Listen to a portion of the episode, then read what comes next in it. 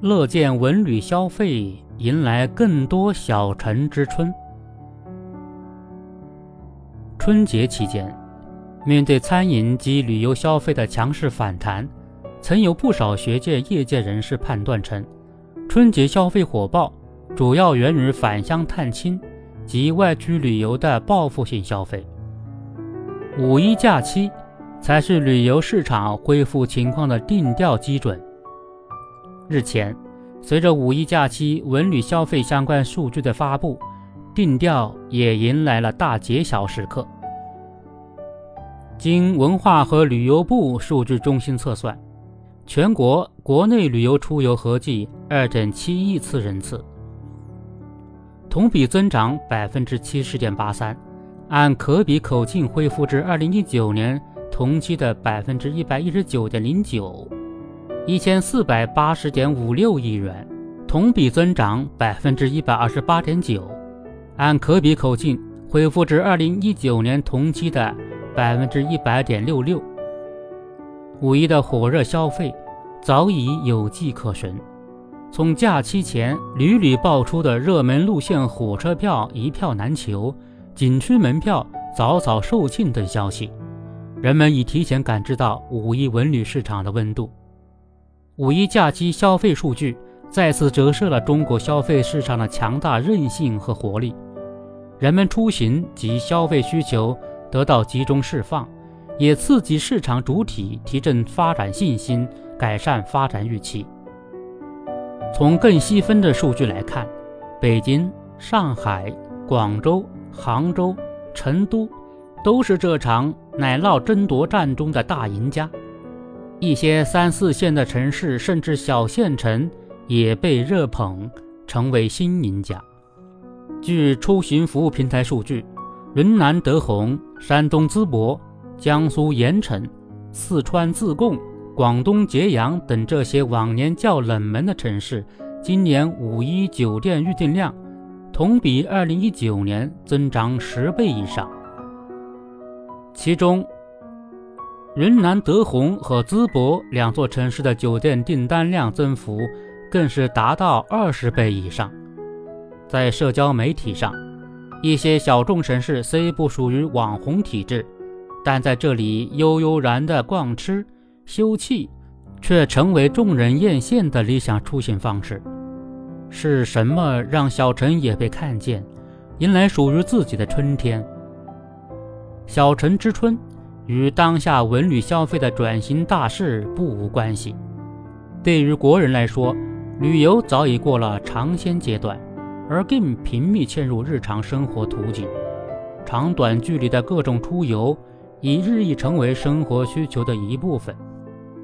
过去，人们很难想象，吃一顿烧烤或者螺蛳粉，拍一组汉服古风写真，听一场音乐会。或者玩一盘剧本杀，竟然能成为人们选择旅行目的地的主要甚至唯一理由，而现在，这已经成为事实。这也意味着，在传统热门城市地标性景点到此一游是打卡的玩法之外，人们对文旅消费的需求也呈现出多元化、个性化、特色化的特点。融入旅游目的地的生活场景，在异地体验独特的生活方式，成为更多人们的选择。而当前黄金假期集中出行的现状，无疑推高了人们对前一种出行选择的偏爱。既然游客选择的是体验小城生活方式，那么理论上来说，过去那种标志性景区属于外地游客日常消费场景。及地点属于本地人的观念已不合时宜。旅游的空间边界已无限延展至一个全域，如此，小城花重金打造标志性景区，多少有些得不偿失。因为游客在景区之外的体验和感受，显然在他们对目的地的定义与评价中，占有更高的权重。假期里滚动的热点新闻早已泄露了这一秘密。人们热议外地车违章不罚款，承诺开放全体政府机关停车场，旅游购物三十天内可退货，公共卫生间暖心放置药品和卫生用品等消费体验，并甘当一地的自来水。而相较之下，所谓的标志性景点，并没能激发人们同等的分享欲。文旅消费新趋势的显现，为小陈在这个赛道上实现弯道超车创造了机遇。在各地都全力拼经济的当下，一些小城出人意料快速走红，更是让渴望以文旅作为发展牵引的小城市看到了希望。毕竟，旅游标签撬动的是十余倍的消费潜力。不过，属于自己的春天究竟何时到来？是倒春寒？还是暖春，则几乎直接取决于一地的筹谋和应对。那些已经被市场判为高分的作业，没有理由不重视。必要时当然可以抄，但前提是一定得先弄清楚解题思路。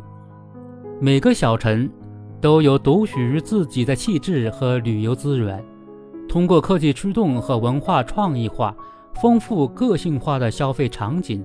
与消费人群形成更强有力和粘性的连接，可以说是制胜关键。